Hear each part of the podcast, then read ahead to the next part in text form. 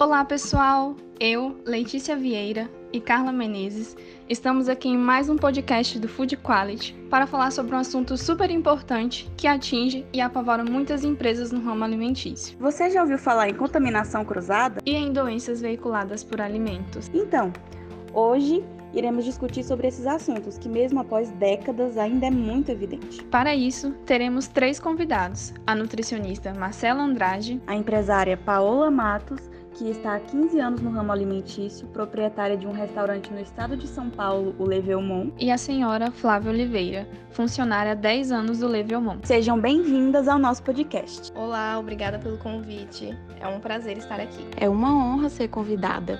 Muito obrigada pelo convite. Fico muito feliz pelo convite. O prazer é todo nosso em receber vocês aqui. Hoje nós vamos fazer um bate-papo e começaremos abordando sobre a contaminação cruzada. Então, Marcela, você que tem conhecimento na área, poderia nos falar um pouquinho sobre o conceito? Então, a contaminação cruzada é a transferência de microrganismos para o alimento. Dentre estes estão microrganismos patogênicos, como por exemplo as bactérias, os vírus, parasitas e também a gente tem as toxinas e os produtos químicos. E todos estes é, agentes eles vão acabar ocasionando doenças veiculadas por alimentos. No total, hoje em dia, há cerca de 250 microrganismos que podem ser veiculados pelos alimentos. Entendi, Marcela. Inclusive, esse é um problema de relevância mundial. Os dados da OMS mostram que por ano cerca de 600 milhões de pessoas são contaminadas por alimentos em todo o mundo. São dados realmente alarmantes. Por isso a importância de compreender como ocorre e também como evitar a contaminação dos alimentos. Realmente, é isso mesmo, Carla. E quando a gente pensa no ambiente da cozinha, por exemplo, Existem várias formas para que o microorganismo ele chegue a esse alimento.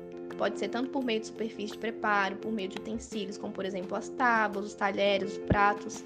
Pode ser também através da higienização inadequada dos alimentos e principalmente existem dois fatores que são cruciais nessa contaminação, que é pelas mãos de manipuladores e também a infraestrutura inadequada, porque o ambiente ele vai influenciar diretamente no fluxo de produção da cozinha.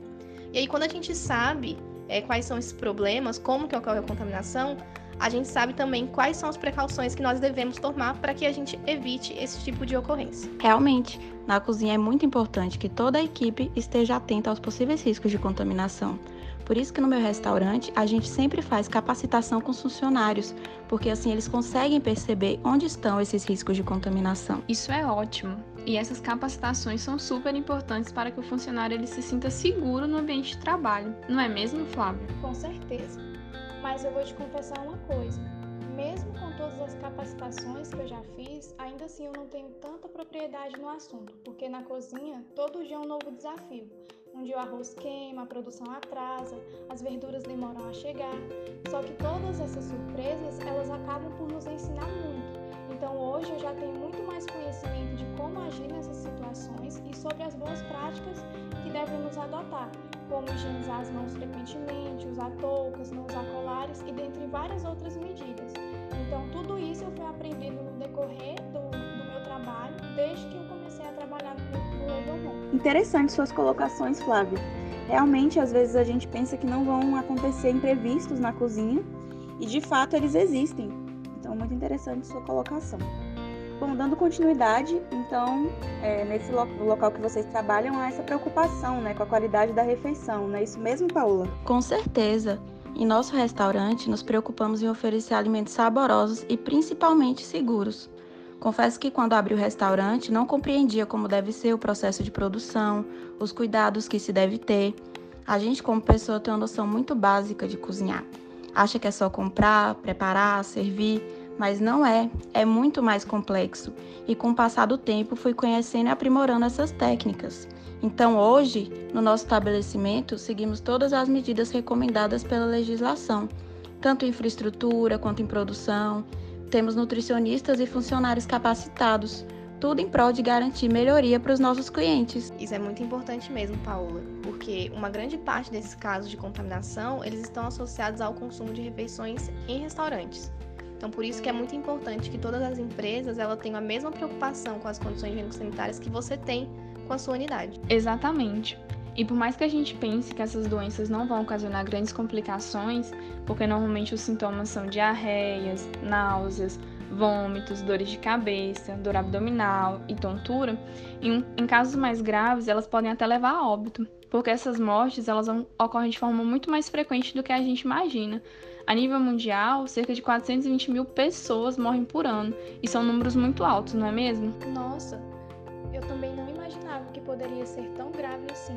E como funcionária, é, eu não, não imaginava que o meu trabalho pudesse influenciar tanto na saúde das pessoas.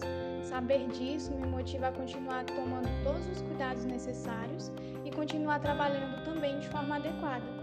Inclusive, eu vou até recomendar esse podcast para os meus colegas de trabalho, porque mesmo a gente sendo capacitado, é sempre bom aprendermos mais sobre o assunto. Isso mesmo, Flávia, é fundamental que todos os funcionários da unidade se atentem a esses cuidados. Além disso, algo muito importante que não comentamos é que além dos prejuízos para o consumidor, se houver a contaminação, né, também tem os impactos à empresa, já que podemos perder clientes, sermos processados, além do desperdício de alimentos. Pois é, gente.